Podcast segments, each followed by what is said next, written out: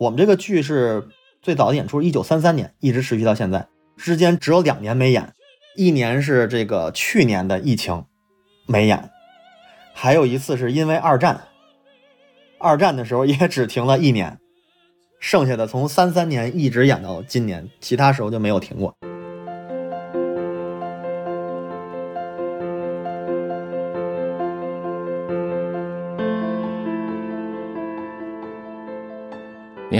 欢迎来到长河问道，我是长河。今天和我聊天的是在 B 站的 UP 主刀刀冯聊音乐。刀刀冯，我是你的粉丝啊，我已经订阅了你的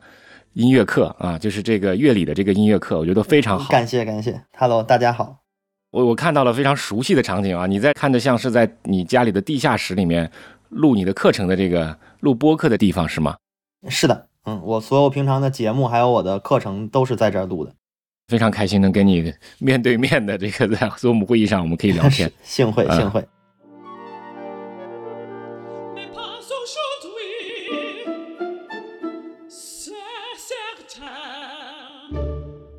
正好啊，就是前天看到一个新闻，呃，这个新闻说那个就是在百老汇的《狮子王》，我们知道《狮子王》是百老汇长盛不衰的一个一个音乐剧。那在疫情之后进行了第一次排练，呃，就是我不知道现在目前这个疫情对百老汇的这个影响到底是有多么严重？很严重啊，我们戏被取消了啊，然后先是周五，我早上已经进了乐池了，马上升上去要演出了，听到一广播说今天的演出全部取消，以后的演出后面的演出在等消息，然后当时就就观众都入场了，又又被请出去了。就是觉得啊，行了，甭管怎么说，今天一天不需要工作了，先来都来了，先出去玩一玩，然后见了很多朋友，在在在纽约，啊，然后晚上正跟朋友吃饭呢，然后突然一下一看手机十几条消息，再一看整个剧就被取消了，我都是还是朋友告诉我的，我自己都不知道，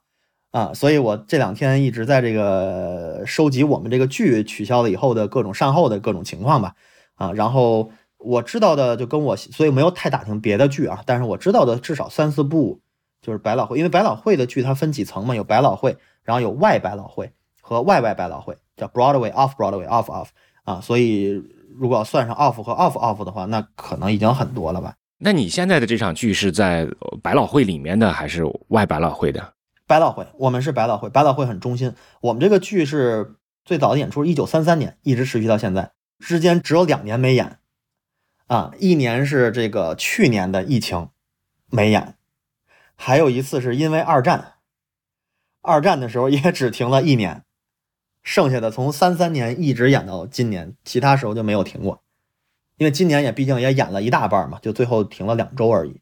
你刚才说你们这场剧是从一九三三年开始演，那这样的一个一个音乐剧，或者是这样百老汇的这个戏剧，能怎么样能保持一个非常长久的这个兴盛呢？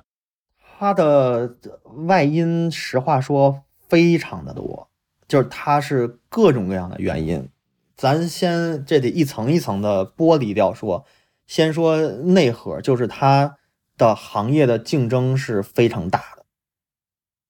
它的行业内的竞争非常大，且它的标准非常高。呃，我有一个朋友，就是他自己是做音乐剧，他在这个圈里已经很长时间了，他已经待了很多年。是一个相对来说比较有名气的人，然后他一直演奏打击乐的专业的，啊，我还带他跟国内演过出，然后他自己想做一个音乐剧，他当时做的时候他就跟我说说，哥们儿，我告诉你，我这音乐剧啊，要想搬上百老汇的舞台，从我第一天演开始，他得先在其他地方演获奖，然后受到人注意，有投资人才能上。他说我到百老汇至少得八到十年的周期，就他这剧已经做出来了，想入百老汇八到十年。而且还不一定入的是 Broadway，有可能是外百老汇，但是这个无所谓，就是外外百老汇和百老汇基本上标准是一样的，只不过它啊，就是可以跟大家稍微说一下，为什么有百老汇有外百老汇。百老汇就是中心的那几个剧院，它比较大，它一个剧院差不多一至少一千人吧，八百到一千个座，呃，然后像洛克菲就是我们那个剧院那 Radio City 那个剧院是六千个座。那么你的运营有成本，应该是最大的剧院了，其他没有六千多，一般都是一千到一千五，比较常见。百老汇的剧院，那么演出有人员、有灯光、有舞台、有各种各样的人，你一次演出是有很大开销的，而且它是有投资人前期要投钱，投完钱，对于人家来说这是一个买卖，他的盈利，对吧？您比如说，他要是投资在音乐剧上，他咱随便说个数啊，回馈率可能只有百分之二，但是他要投在什么房产或者什么其他的这个这个地方，他可能回馈率百分之五，那有可能人家就把钱挪到那儿去，他为什么要投给？为什么只盈利百分之二呢？对吧？就这么个意思，所以就需要保证一定的上座率啊。所以投资人呢，就要看你这个戏是不是符合咱们所谓的大众的这个审美。啊，那么像这样的最符合的剧，就是大家比较喜欢看的，在百老汇中心区演。那么有一些剧，有一些编剧也好，作曲也好，说我想要有一定的创新，就是我不想百分之百只是观众喜欢什么我给你什么，而是我想表达什么，至少我加入一部分，然后我看观众能不能接受。那么在这里面呢，就有一定的实验性和很大的一个风险性，因为万一观众不接受呢，那么投资人的钱就不能。打水漂。那么在这种情况下呢，啊，所谓的外百老汇就是从多少街开始那些剧院，它可能每个剧院呢可能是五百到八百的座，啊，或者三三四百人的座。那么你哪怕有损失呢，你损失不大，是这么来的。在外外百老汇是属于这个我就是就是就就纯实验性的戏剧，哎，我就想做一个爽啊，或者我就是对艺术上有追求，观众来不来看对我来说不太有所谓，我的制作呢也比较小成本。那么这些呢，就外外百老汇，它可能到从八十人的场子就有，一直到二百人的场子，大概是这么一个概念啊。然后像有的剧呢，你要做好了，也可以往里往里面去挪啊。比如说比较著名的《汉密尔顿》，他以前就是在一个外百老汇的一个剧场，就是我第二部剧的那个剧场的同一个音乐厅演的，演火了，觉得大家能喜欢他，然后就进了这个中心区，所以它是这么一个过程，所以。它的长盛不衰，首先它考虑的就从商业上说，就是要符合大众。那么，那么呃，比较好的一个点就是，我们知道，尤其咱们所有做艺术的都会面临一个，就是我想要表达什么和大家想要听什么，它是一个平衡点。那么，所有在倾向于创作者这个平衡点上，那没问题，我也给你舞台，你可以去外摆或者去外外 off off 都可以。所以它整个是有这么一个生态在，但是它的中心区最挣钱的是面向大众的。所以我觉得从这个来说，而且它又搞了这么多年了。从这个点，而且而且从中心区一直到 off off，我们的标准是一致的，就是你的演奏水平，只不过你内容有区别，但是你的水平没有区别。所以在这种情况下，它的高水平和这个这个高质量吧，应该这么说，是一个非常核心的竞争力。它第二点呢，百老汇自己也不是自己突然一下就长成的，它最早的有名的剧都是从英国来的，比如说韦伯的那些剧。啊，猫啊什么的这些啊，什么悲惨世界，就是也是从那些来的，所以他的这个成功呢，就有一点站在巨人的肩膀上，就是呃，有一些剧可能在那些地方已经演火了，那么演火了以后，他知道这个在市场上有所能够成功啊，那么就把它搬到了美国来，然后发现美国人也喜欢这一套，就成功了。那么成功以后呢，大家都会学习他为什么成功，所以就有了一个制式。所以就是说，最有可能不成功的这个阶段。是在其他地方，咱只说百老汇啊，咱咱只说这个地方，就是他在其他一些小的地方已经经过实验了，然后他把这个拿进来，然后他就容易做成，相对来说。然后第三呢，还是因为这个城市，比如说它可能相对来说比较开放一些。啊，就是就是它的开放就属于客流量比较大，它可能名胜它不一定名胜古迹了，但是就是它没有多少古迹啊。美国一共没多少年，但是它的名胜还是有一些的啊，所以大家都愿意上这儿来旅游。它又是以这个文化产业，它是良性循环嘛，以文化产业为那什么的。说大家来美国，如果来美国旅游，想去哪儿，那就比如纽约，肯定是跳到我们脑子里词汇的前两三个城市，一定是有的。那我对于很多人，可能我。出出国就是去玩的机会有限，那么我要想到美国玩，那我可能就来纽约。那么来纽约，它的地标有哪些？对吧？那可能觉得我晚上了又没什么别的事儿干，晚上八点钟听一场音乐会，我也算没白来。那么它有大量的游客是抱着这样的心态来的，所以这个舞台才能够演。因为我们试想一下，且别说在美国的其他城市，就是全世界范围内，你说有哪个地方？像《狮子王》这种剧，一演能演二十年，然后他的剧他是百老汇，所以他应该大概一千到一千五的那个那个观众，然后每场的上座率至少要百分之保证百分之七十五，那个戏才能继续开，就大概其这么算，粗毛算一下是这样的。他怎么能？他一周演八场，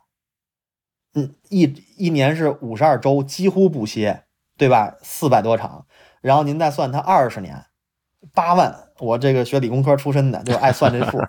八万场演出在同一个地方，这个其实是不可想象的。这个就是说，在任何其他地方不可想象，而且这只是百老汇众多剧目当中的一个呀。他还有很多剧，从百老汇一直到外百，估计大概每天晚上同时开戏的，要说有七八十场，不会意外的。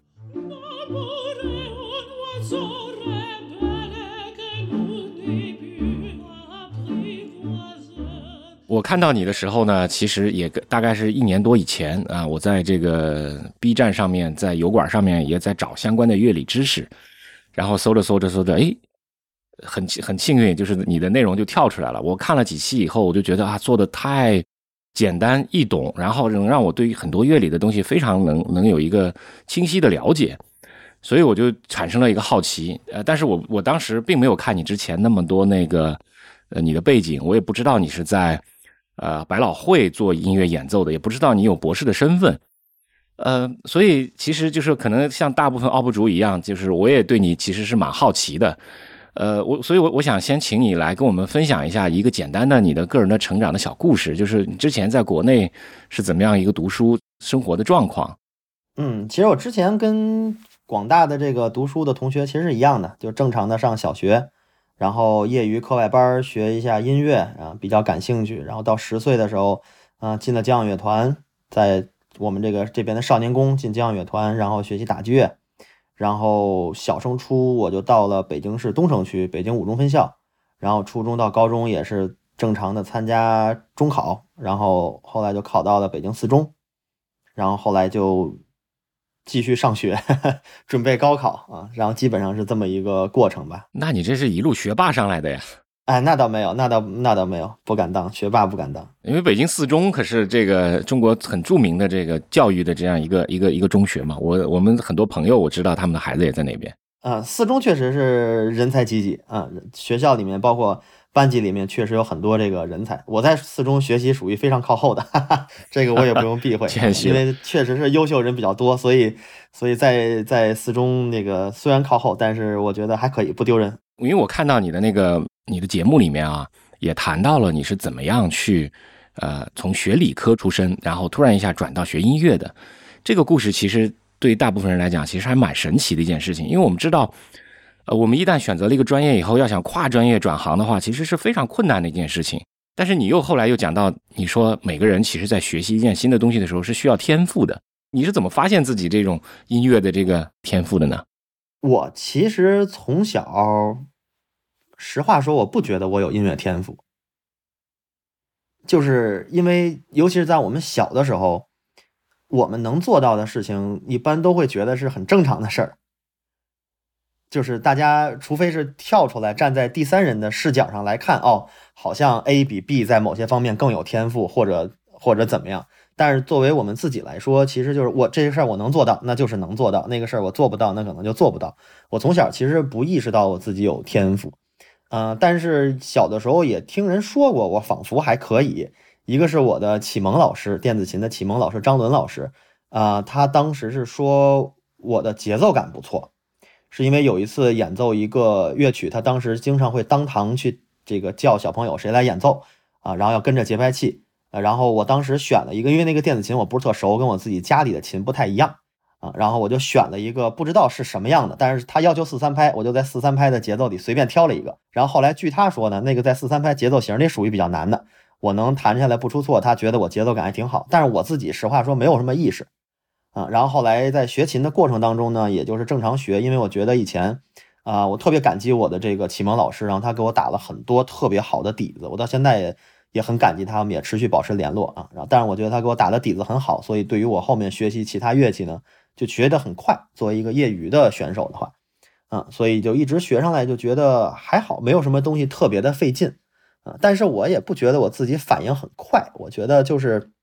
好多时候可能老说完了以后。当场我没法百分之百做到最好，但是我自己回家琢磨琢磨，第二周我总能把这个任务完成啊，基本上处于这么一个状态。但是我搞了专业以后，反而倒觉得我的天赋可能还可以。但是你知道，中国的很多父母从小其实在进入小学之前，会让孩子上非常多的文化就是音乐啊、体育啊、艺术这样的课程。但是，一旦进入小学以后，你会发现这样的技能就全部都丧失了，全部都不要了。你是在这样的一个环境成长的吗？我从小其实我父母，包括我从小跟这个姥姥姥爷家长大，就跟姥姥姥爷家待的时间比较长，然后啊也跟父母待的时间比较长。他们其实对我的要求就是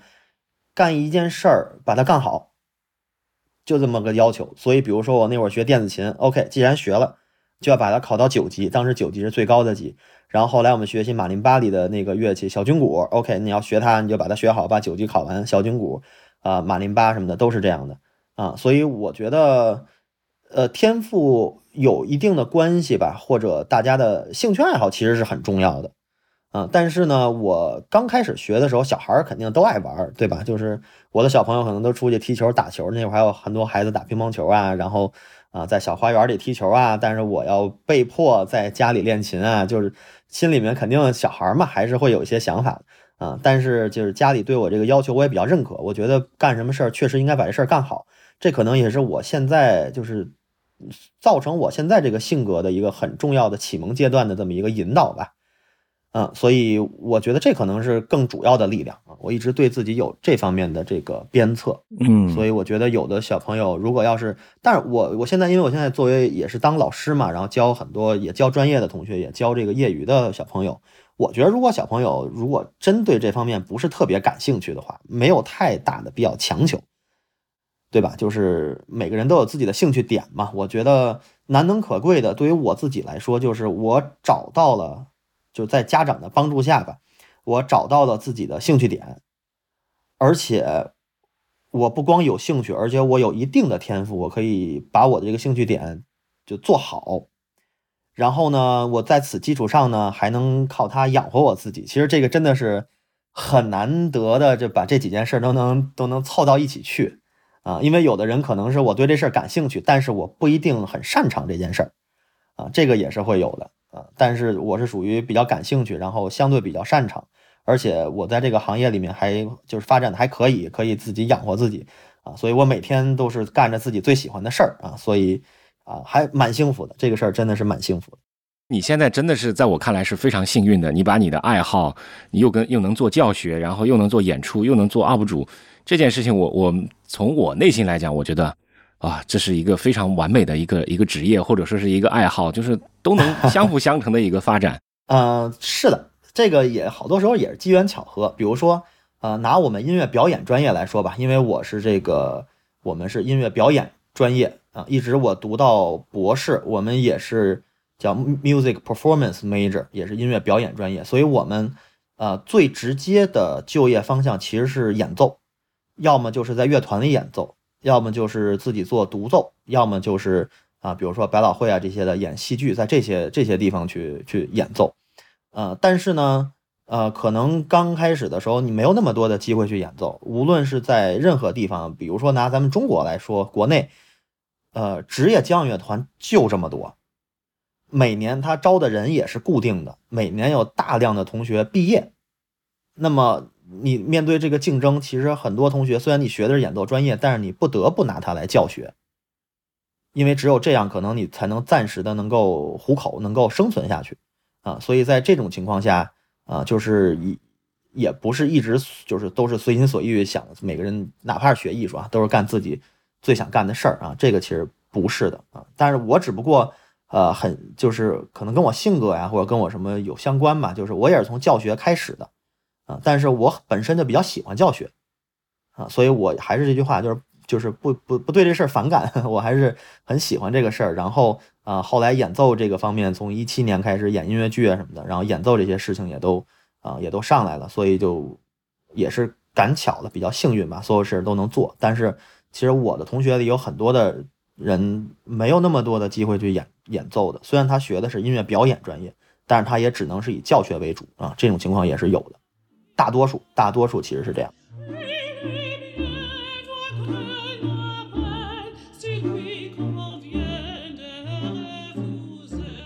我看了你很多 vlog 啊，就是说，也是这个看了很多乐理以后，才开始注意到，哎，原来你竟然也做了很多 vlog。就是通过那些 vlog，能明显感觉出来，你一天要在好莱坞，在那个百老汇演四场。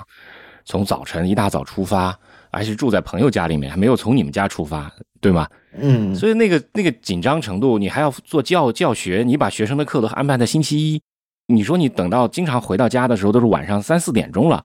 第二天又要起来去上课，那这是一个非常紧张的一个一个生活状态。你觉得这种状态你是怎么样在中间寻找乐趣的呢？还是回到最初的这个初心，就是我本身比较喜欢音乐，所以我在演奏上觉得是一种放松，是一种休息。尤其是我们这个音乐剧演长了，因为同样一部剧吧，我们最多的时候一周一个人演十三场，我们从十一月份开演，一直演到一月二号，就是正常情况下啊，那么可能每个人都要演将近一百场。所以大概演到十几场的时候，就对这个音乐就已经熟透了。然后演到二十场的时候，可能这整个曲子就全能背下来了啊。然后演到有很多人演到三十场左右就开始烦了，因为这个任何一个 CD，哪怕是我们天天听听三十遍，可能也就够呛了。你还没法换台，你也没法停，只要一开了你就得上啊。但是呢，我是属于比较幸运，就我真的是喜欢音乐，所以我在演的时候。当我演到了，比如说十场左右，我对这个音乐剧非常熟了以后，我其实还是在，嗯，就是享受音乐吧，享受我演奏的这个过程，啊，反而不用去担心啊，我这儿是不是敲错了，那个地方需不需要换乐器，啊，没有这些零七八碎以后，我反而是呃享受演奏音乐这个过程，所以我倒不觉得这个东西很累，体力上是会觉得累的，呃，然后精神上是因为高度紧张，所以精神上会觉得疲劳。因为毕竟给大家演出，然后不能有任何的错误，啊，然后但是除此之外，我自己给自己的这个压力上其实倒并不是很大，就是我不用硬着头皮说，哎呀，我今天不想干这个，我必须得干。这个，其实倒还好，只要是音乐相关的，我自己能还是能能能够没有太多的反感吧，应该说至少是这样。对你来讲，就是说你有没有思考过一个演奏家的生命周期大概有多久？你会怎么样去规划自己的这个职业呢？您问了一个特别专业的问题，啊，咱先说一个演奏家的职业生命有多久，这个我觉得完全在每个人自己的在人心，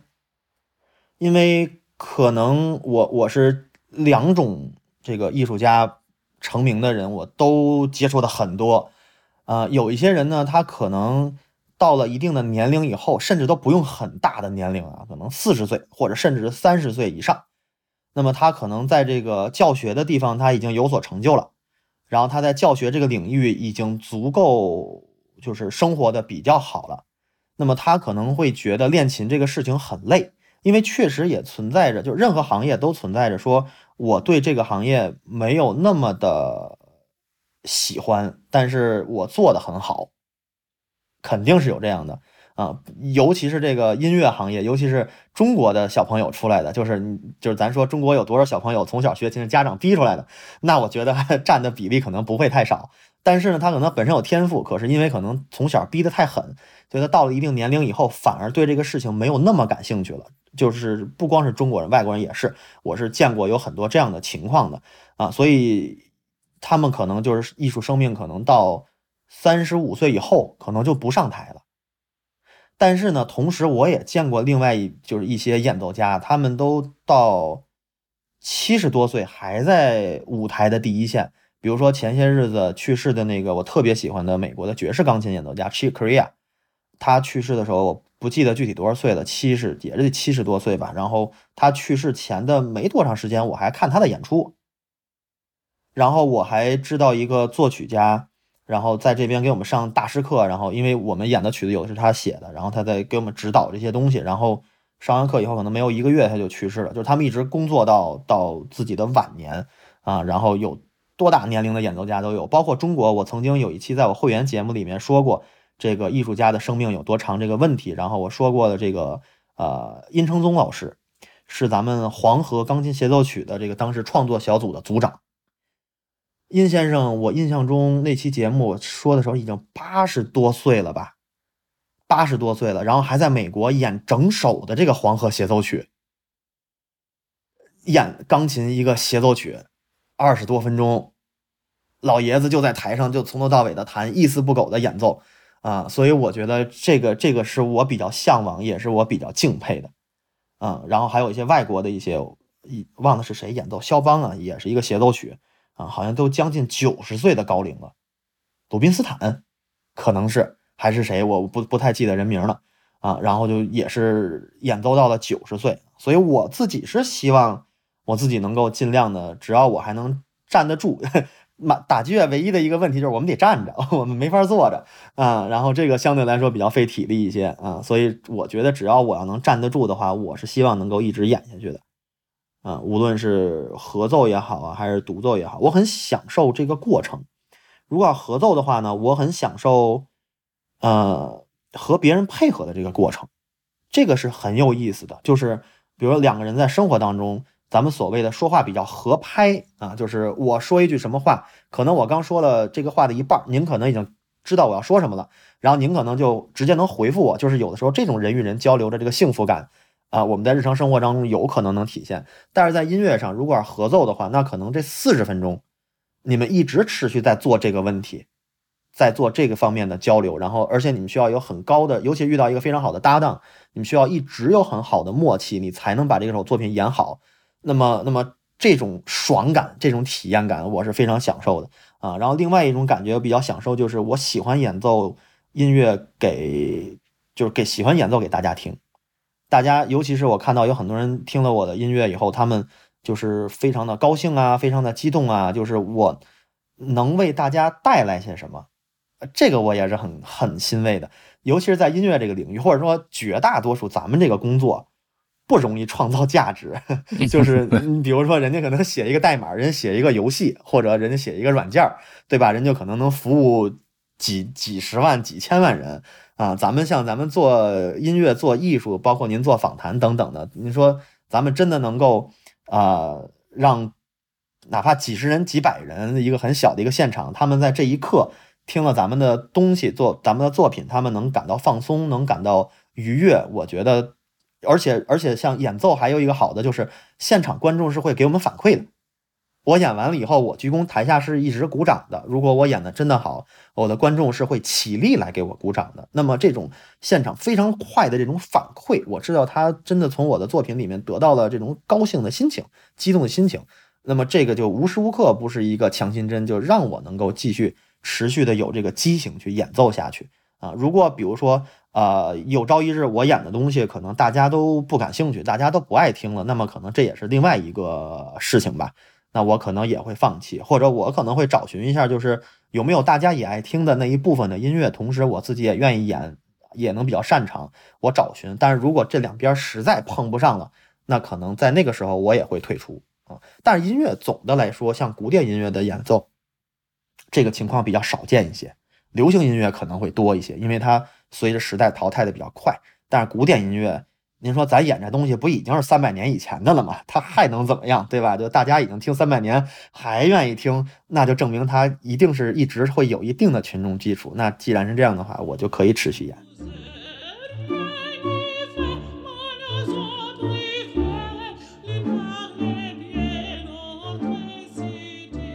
你的工作在百老汇之前，因为我看你的那个视频是说是老师推荐你去的。我们说中国是一个人情社会，我们中国是靠大家互相推荐、互相引荐的这样的一个一个机制来的。那么美国是这样的一个社会吗？或者说是美国的这种人情推荐跟中国有什么不同啊？啊，这个我得想一想，这个表达的方式应该这么说啊。美就是只要有人的地方，一定有人情社会。这个我觉得咱们应该是相对来说比较共识了。因为人嘛，他一定是个主观的这个这个动物，嗯，然后每个人都是生活在社会里，都是社会里的其中一个环节，每个人都有自己的网络，所以美国这边也是的，呃，跟职业跟这个行业相关，像我们这个行业是严重的僧多粥少，太严重了。那么在这种情况下呢，就是资源确实是掌握在一些或者一些人可能更也他不一定完全掌握，但是更容易获得资源。这个总是有的，啊，那么在这种情况下，比如说吧，就是呃，就就我是一个导演，或者我是一个一个一个音乐方面制作人啊，然后我我凭我的自己的本事，本来我跟这些人不认识，我不是个人情来的，我靠自己本事闯出名声了，我跟这个投资人合作了一部戏，哎，然后他给我投资，然后我自己做了一部戏，商业上特别成功，那么这个投资人他再想投资下一部戏的话，他自然会想到我，因为我有成功的先例。所以我觉得很多时候人情他是从这个方面，就是人家已经跟你熟识了，从这个方面来的。所以我觉得人情本身，无论在中国或者在外国，这个本身不是一个说多负面或者或者或者怎么样的事儿。我觉得是一个，反而有的很大一部分原因，它是一个降低风险的一个事儿。嗯，所以我觉得这个是应该是有的啊。所以这个啊，美国这边也是。但是至于说跟国内不太一样。呃，可能比如说行业内部的要求，或者说你的人情世故和你的呃其他方面的这个技能啊，或者职业技能，比如说呃占比多少？当然行业也不一样，就像音乐演奏这方面，其实技能上占比还是蛮大的。因为说到底，你要上台面对观众嘛，就是你再有人情，你上台一演，底下喊道好，那也没有用啊。所以呃，我觉得都是都是差不多的，就是都是。呃，一部分这个，一部分那个啊，大概是这样。但我们行业里面这个人情还是就是在美国这边还是非常非常重要，而且这个不太不太容易的，就是对于新人来说没有那么友好。以前的一些老电影或者老的文学里面就会讲到我们的人情，就是啊啊，你看给领导拿点什么厚重的礼物啊，然后好好像你的事情就可以去办了，就解决了。就是我们一说的人情人情世故，就是可能礼后人不怪嘛。但是我不知道在美国获得这样的推荐也需要这种这种模式吗？嗯，好，那倒不是特别有。嗯，怎么说呢？就是更多的人情是你需要真心的和这个人去交流。就是他不是说我平常跟这个人可能没有什么太大关系，然后我因为需要这件事儿帮他帮助我，所以我临时抱佛脚的去跟他处理人际关系。呃，这边好像大部分情况下不是这么一个概念，这边还是需要你平常就有积累啊。包括呃，尤其在百老汇这个，就是他不是说随便推荐你，因为你的水平首先得够，因为如果他推荐你的话，他的信誉是受到，就是他需要拿他的信誉来担保你。所以，比如他推荐完了以后，你的水平不够的话，他以后他就没法再推荐别人了，啊，所以在这个方面，就是他还是会先从这个技能上考量。比如说我这个被推荐，机缘巧合，因为我的，就我我我是觉得我我非常的幸运啊，就是我的第一部戏，嗯，他要求的是这个人就打击乐，他需要找一个打击乐的人，会演奏中国的京剧的戏曲打击乐。那么西打同时还会打演奏西打，就是西洋打击。在整个这一片纽约这一片地区，就没有人在圈里面会打戏曲打击乐，因为本身就没有什么中国人。我知道的，我是唯一的一个啊，就是可能有史以来就是呃拿着中国中华人民共和国护照，然后是真的中国公民身份的，我是唯一的一个。另外还有一个可能比我大概大个三十岁左右的一个前辈，他是在美国出生的美籍华人，他出生就讲英语的，就就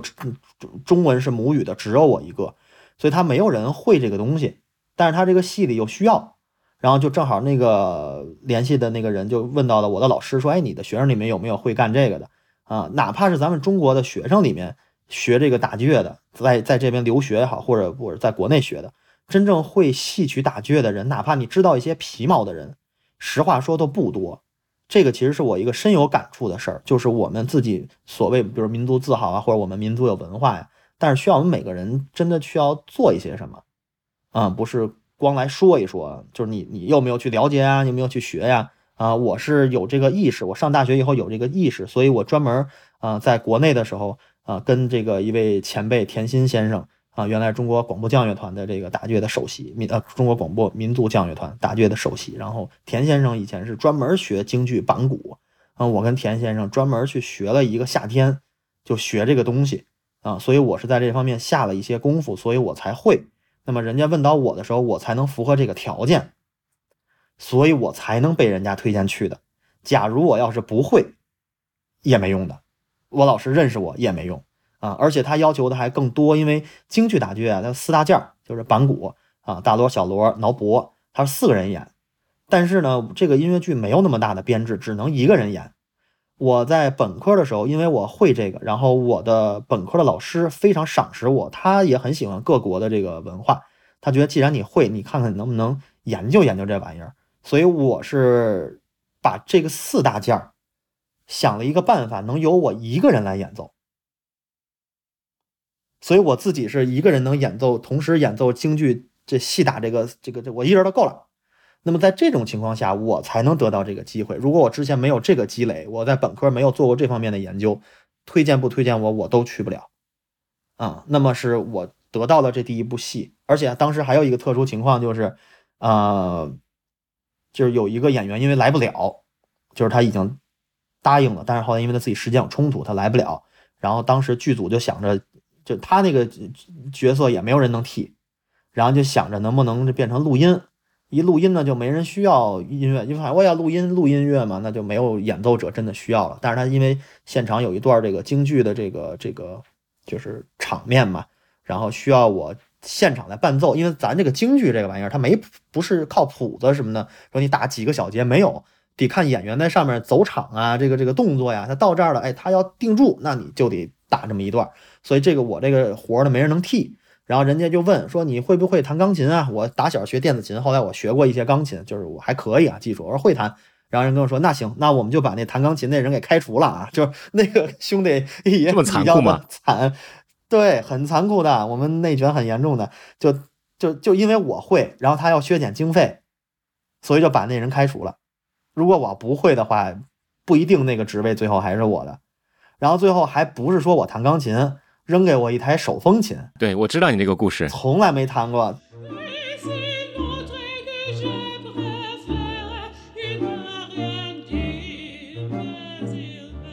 你你手风琴，你说两个小时就学会拉的，就就就从不会到上手，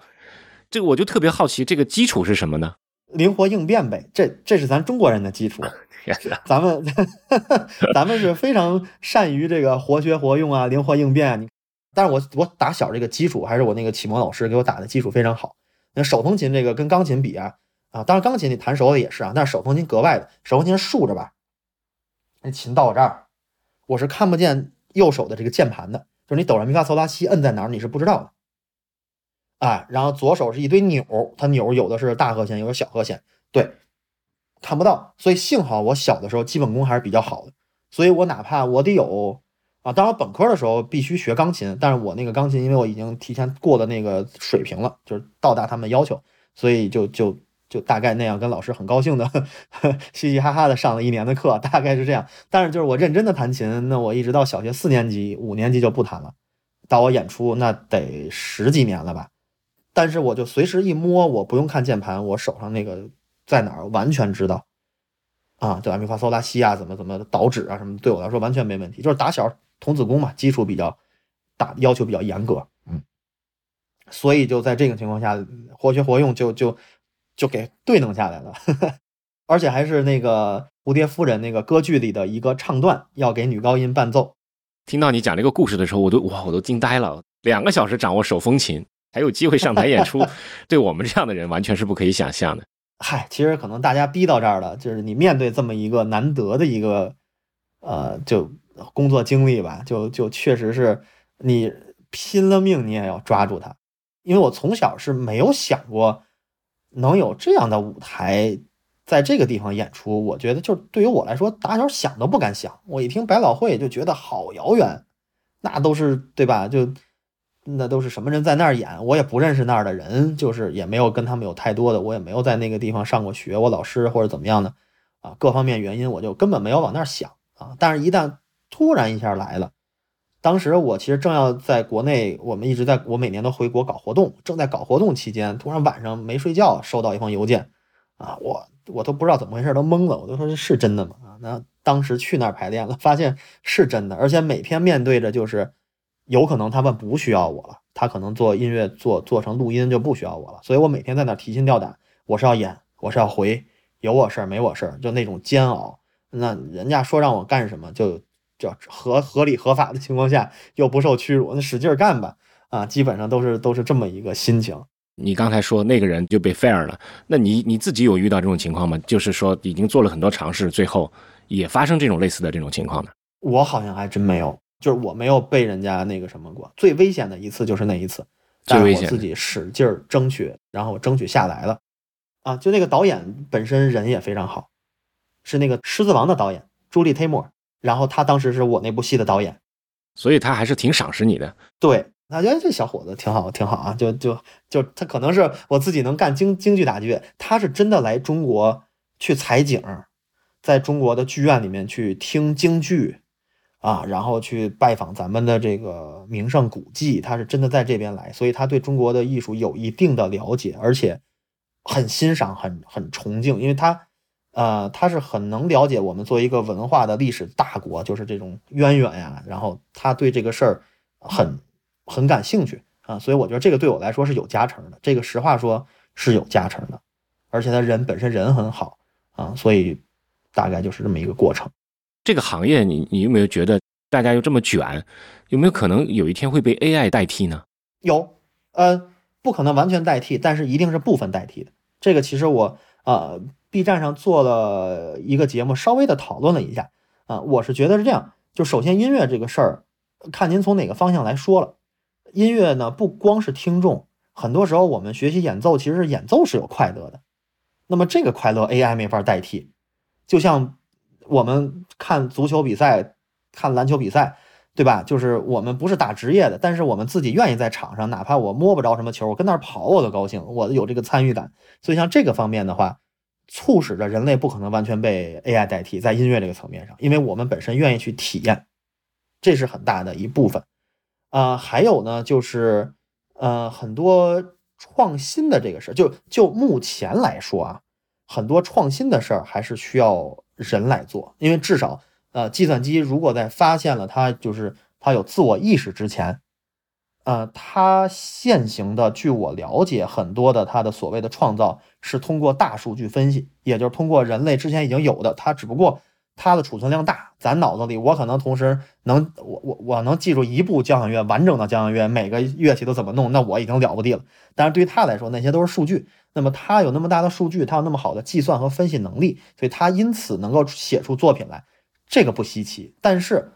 在它这个数据范围以外的东西，我们需要凭空无中生有出来的东西，以目前的 AI 技术可能暂时还达不到啊。那么像这个也是人类的一个空间了。嗯，我觉得我觉得都是会有的。而且，呃，还有一个问题就是第三个就是。呃，就是就是，如果计算机能代替人类做一些工作的话，那么人类很有可能去做另外一些工作。啊，就比如说啊，以前这个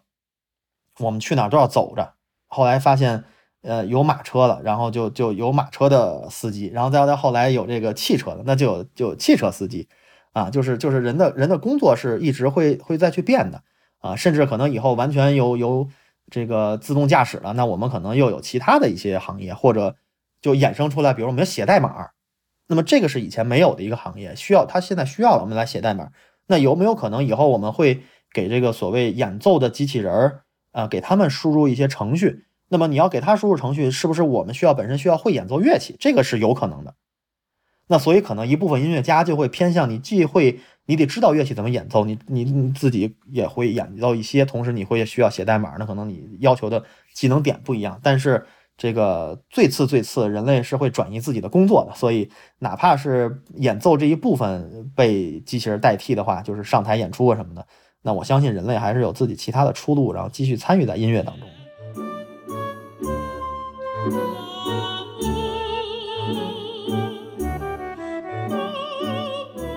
我看你有一集讲到了这个试音的时候，然后头一天晚上没有试好，然后第二天一大早又去，让你提前半个小时去，而且你在这里面提到了，就是提前半个小时到呢，也是他们会给你计算这个工作量的。这种方式就是可以说是你加入了这个那个你们的这个工会，呃，受到的这种保护。我不知道在这样的一个一个体现里面，就是资本和这样的一个关系，可能我们其实对这个意识是没有这么强烈的。你在这方面的体验是什么样的？跟保老保老会的这个关系上，嗯，整体上来说，就是我们比较省心，然后工会会对我们比较保护，就是像他合同都是他们那边谈的，呃，然后他的福利啊，就是就是虽然没有特别好，实话说，工作就是工资不是很高的，就是对于这个。就是你得多少人力才能挑出一个来在这儿演？就是同比例的话，啊，可能没有那么的高，但是毕竟它是有一个相对来说比较不错的保证。它其实不光是演员有工会，就是他剧院那边投资人什么的，他也有工会，所以他最终我们谈的这个价钱其实是呃或者各方面的条件吧，合同它是几方受力的情况下的一个平衡点。所以我觉得，作为这个事儿来说，个人是没法去做这个事儿的，需要有一个更强大的一个团体和几个团体，他们能代表一群人的利益，在中间才能去撕扯，找到一个平衡点。所以我觉得从这个方面讲，我是呃，觉这个觉得这个制度非常的好啊，而且很多时候是确实是保障了我们的利益啊。比如说演出，有的时候你要是临时通知不演了，那么这一场的演出的这个演出的费用是需要给演员的。啊，所以你昨天收到那个已经到舞池，说是今天停演了，这个费用也是有的。各个戏的这个具体的合同不一样啊，我们不一定是，比如说不一定是百分之百的工资，比如说他可能给你百分之六十的工资，或者给你多少的，那我毕竟没有白跑一趟，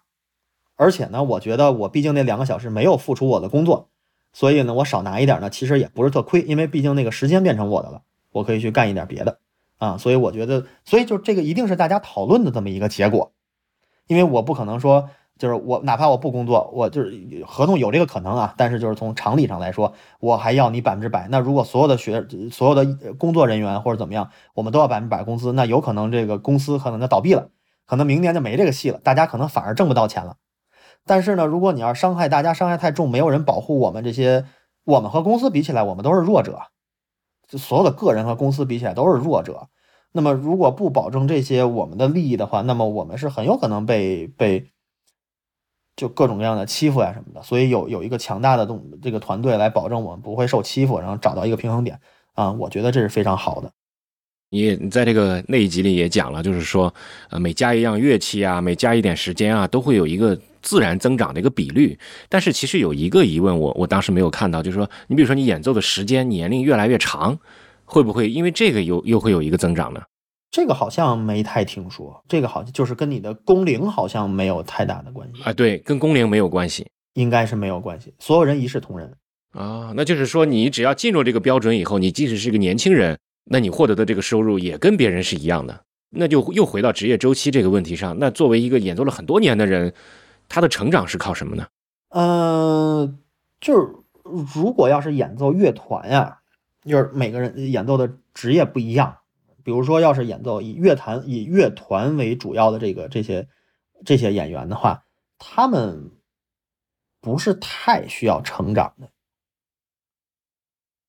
就是他的职业到了一定的高度以后，基本上就可以了，因为大家其实都是一个大机器里的螺丝钉，就是比如说我演打剧的，人家来看这个我们这音乐剧。没有人是专门冲着我来的，我本身不卖票，是这个整个这个 show 所有的舞蹈人员、唱歌的和演奏人员，我们加在一起，包括布背景啊、布景，然后这些声光电这些效果加在一块，我们来卖票啊。所以在这种情况下呢，对我们每个人的要求呢，呃，和独奏演员比起来，就压力没有那么大了，因为独奏演员就是我，我一场独奏音乐会，有多少人来买票看我，那就是来看我的。那么，那么这个独奏的演员需要一直的成长，你的名声越来越大，哎，然后你的可能咱们所谓出场费可能越来越高啊，你的票价可以卖得越来越高，因为人家来看我。但是如果我要是一个受理的其中一员的话，只要我达到这个行业的要求标准，我不给人拉胯，那么后面就不太需要成长，就是就是差不多就可以了。但是。有很多这些这个百老汇的这个演员，他都在外面教学，同时在外面，比如像我就是在外面教课的，呃，因为这个这个百老汇这个演演出不是很，就怎么说不是很稳定，这跟电影电影明星或者就不叫不一定是明星了，就电影演员拍戏是一样的，啊，这部戏有我，那我就跟着演这部戏，这部戏要没我，那我就等下一部戏，啊，所以有很多人在外面是一直要教学的，还有很多人在外面可能也是搞独奏的，那么。他在那个方面去成长就可以了，啊，百老汇本身不用，但是百老汇就是他虽然呃能力上不需要有多大的成长，事业上也不需要多大成长，呃，但是他的在财富上可以成长，因为我们每演一部戏，他就这个戏就会也会给我们存一定的养老金，虽然他是一个一个剧组的，但是因为有工会，所以他在工会那儿会给我们建档，然后无论我演的任何一部戏，工会那儿都会有，然后我每一笔收入他都会给我有养老金。哦，嗯，他他工会是这样。哎，说到这儿就特好玩，就想起那个前些日子说那个看姚明姚主席跟 NBA 打了十十一年还是多少年，退役了。然后说姚明现在每个月还能从 NBA 的球员工会里面拿到七百多刀的这个这个这个，好像是七百多刀啊，随便想了一数，印象中七百多刀的这个这个这个退休金呢。哦，就是他钱不多，就是对他们来说不多啊。对，但是对咱普通大众，您要是换算成人民币乘以个七，四千多小五千块钱也不少了。嗯，就吃喝在美国基本上就够了。对呀，对呀，普通人来说啊，所以他打了十一年都会有啊。我们也是，我也是，就是演几部戏，他就会在里面给我存多少钱。所以这个，呃，生活上、财富上以后有保证了，能能能成长了，我觉得对于大部分演员来说就很高兴了。事业上其实到差不多就也就可以了。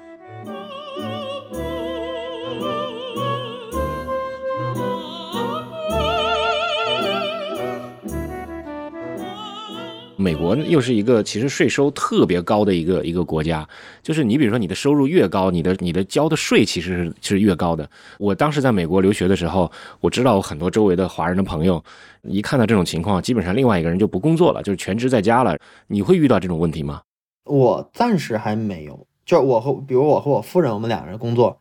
啊，他的工作比较稳定，因为他是正常的这个公司里面朝九晚五的上班，然后我的工作相对来说。分几块儿啊，所以我的工作可能就是呃固定的收入，可能就是就是反正就各种各样的收入都有吧，所以就相对来说没有那么的稳定啊。所以他这个作为两个人一家嘛，所以他肯定是稳定的那一边，他要工作。然后我这个不稳定的这个工作呢，是因为我自己喜欢，所以也不会停下来工作。所以就就你在这个一年多的时间里面，一百六十六个视频，这里面包括你的乐理的音乐课的这个会员付费的这个部分。你平均一个星期差不多要一个左右。呃，我是刚开始四月份刚开始做的时候，对，四月份刚开始做的时候，我可能是几周一个，因为那会儿刚开始做，然后需要啊怎么选题呀，然后因为我的视频基本上早期的时候全是我自己一个人做，然后到后来我夫人可以帮我弄一下字幕，然后帮我弄一下这个封皮儿啊，封皮儿一直她帮我弄。然后到现在呢，这个因为我实在是太忙了，所以我夫人帮我剪节目，然后再弄字幕。反正但是就我们两个人，因为他也是全职在在在公司正常的上班啊，朝九晚五的，所以我们都是用业余时间。呃，我刚开始做的时候就比较的松散一些，然后到差不多六月份左右吧，然后我们俩一合计说，要不咱俩你帮帮我，咱俩一块弄啊，就是琐碎的事儿。然后从那会儿开始，基本上是一周两更，然后一直两更到。音乐剧开演，到这回的音乐剧的开演，就因为太忙了，没有时间弄啊，然后又恢复到了一周一更，但是其他时候一般都是一周两更的。啊，视频这事儿对我来说，它不是我主修的专业的方向，就是我们都是学音乐的，但是音乐呢，可能有古典音乐方向，然后有流行音乐方向，然后有啊爵士乐方向或者什么的，就就各种各样的吧。我其实主修的还是古典音乐和现代音乐这些方向。啊，但是呢，这个乐理啊什么的是相通的，分析作品啊什么的相通的啊，所以我从呃准备稿，然后一直到录，其实是一个相对来说比较快的过程。我可能准备稿需要一个晚上，就是一般是在我夫人睡了以后，我自己一人没事儿干，可以静静的想一下，然后一个晚上就准备出来就行了，就够了啊。然后录的话，可能录个半个小时、四十分钟就就足够我剪节目的了，有的时候可能还更快一些。啊，所以基本上创作整个的合成合成合在一起十个小时左右，就是一期节目，从构思一直到这个节目做完，啊，连剪都剪完，然后来字幕，啊，就差不多是这个时间。所以一周两期的话还可以，还可以，尤其是那会儿一直是因为疫情嘛，然后呃大家都在家，所以我去上班也不用开车，大家都是在网络上弄，所以省了我很多时间。啊，所以那个时候主要是是因为这个问题啊，还可以。我必须得说，你太太对你的工作是非常支持的，这样对吗？啊，她非常支持，她非常支持，她非常支持。大家你知道，很多很多评论在你们的视频里面看到了，说啊，让嫂子出镜啊，让嫂子出镜啊，嫂子声音太好听了，是不是应该她也来出出镜来做个节目什么的？好像出过出过几次，拍 vlog vlog 的时候会有过几次，嗯，跟我参加毕业典礼啊什么的会有。是的。啊，他偶尔的会出一些吧，偶尔会出一些，但是主要还是以我为为为主。女生嘛，相对来说，比如她每次出镜，对吧？女生还要化化妆啊什么的，不像咱们像我这样的就没有追求的，就 我每次都纯素颜。大家就一看，哎呀，叨叨怎么脑门上又长一个包？最近肯定又太累了，熬夜的，所以相对来说就嗯，录的节目又多，所以就就就这样了，暂时的。你能保证每天的这个休息的时间吗？嗯，多保证算保证，我是每天睡三四个小时是能保证的。三四个小时，那这样的话，长时间长了以后，总归是会熬不住的呀。但是不是不是每天都这样，就是啊、我工作最忙的时候，可能能连续一周吧，每天睡四个小时。然后我在需要周末的时候，或者找一天睡十个小时，然后可能再持续工作，就就是就是这样。我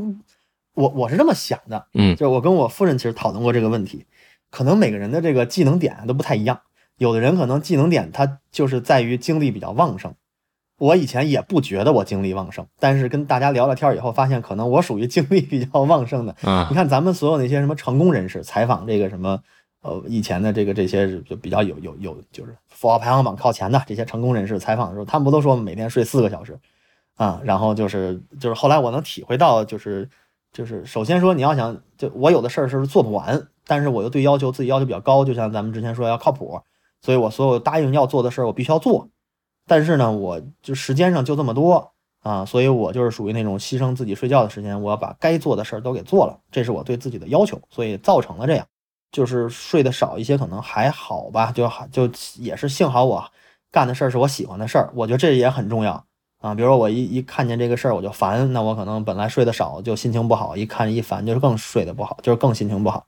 啊。但是我比较喜欢，所以就还好我的感觉就是不要把成功人士当做一个标杆，睡四五个小时，啊。当然，这个其实 长期下去以后，精神状态那么紧绷，其实真的会影响身体健康的。我是七七年的嘛，所以说我特别有感受。我是有的时候，比如说在那个去演出的路上，因为我在火车上需要一个多小时，然后我在火车上就能直接睡一个小时，因为我坐到总站。在火车上睡一个小时和在床上睡一个小时那种质量还是不能比的，你觉得呢？当然，当然，但是就只能尽量呗，尽量弥补，在尽量有可能的情况下多睡一睡。对，为了你的粉丝啊，多注意身体健康啊，多休息啊，真的、好的，啊。好的。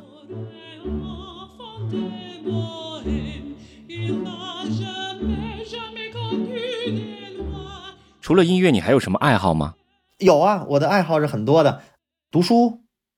呃，算是一个。没事儿的时候喜欢看一看书，啊、然后玩游戏，特别喜欢玩游戏，打小就玩儿。特别喜欢玩游戏，我看你做了很多游戏类的音乐分分享啊。是的，然后看看电影，然后喜特别喜欢体育，经常看这个体育比赛，NBA，然后足球。那最近在读什么书啊？最近在，因为我在路上的时间多一些，所以有的时候会听一些有声书，比较方便。最近在读《菊与刀》，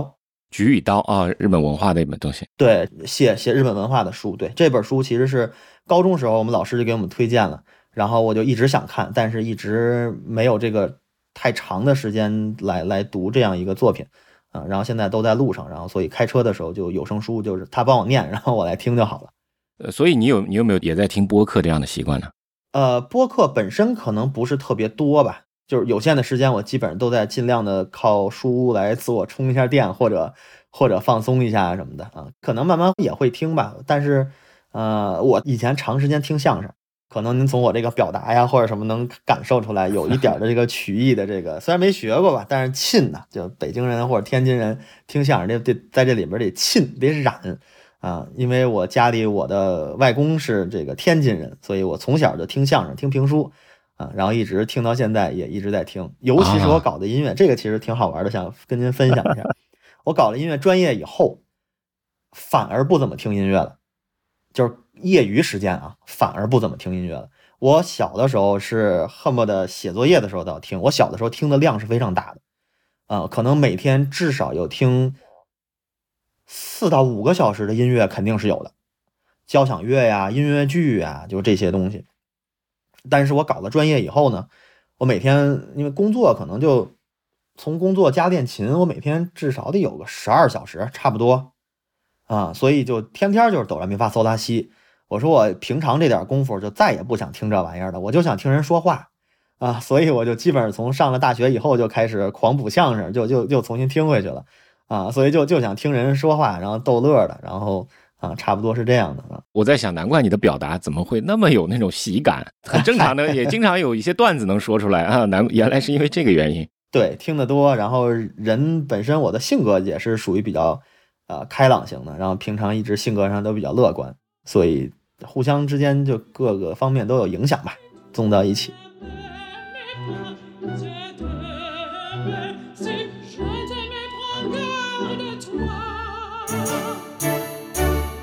今天我们反反复复聊了，其实非常多的这个内容，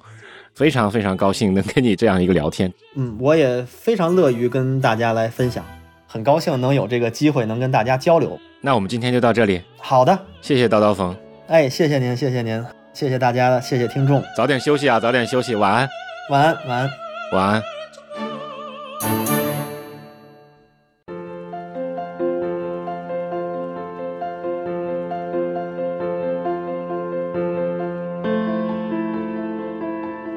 现在收听的是《长河问道》，这是一档学习和探索型的节目，由麋鹿学研社和篝火故事联合制作。我们关注技术驱动下的社会更新，我们寻找那些能够快速自我迭代的实践者，我们发现那些能够给人们的生活带来改变的创造者，和他们一起去学习、实践和分享，一起去探索社会更新之道。长河问道会通过音频、视频、直播、系列课程、线下活动以及更多的互联网创新方式，与你与更多的人们分享我们的思考和实践。谢谢你的参与，我们下期再见。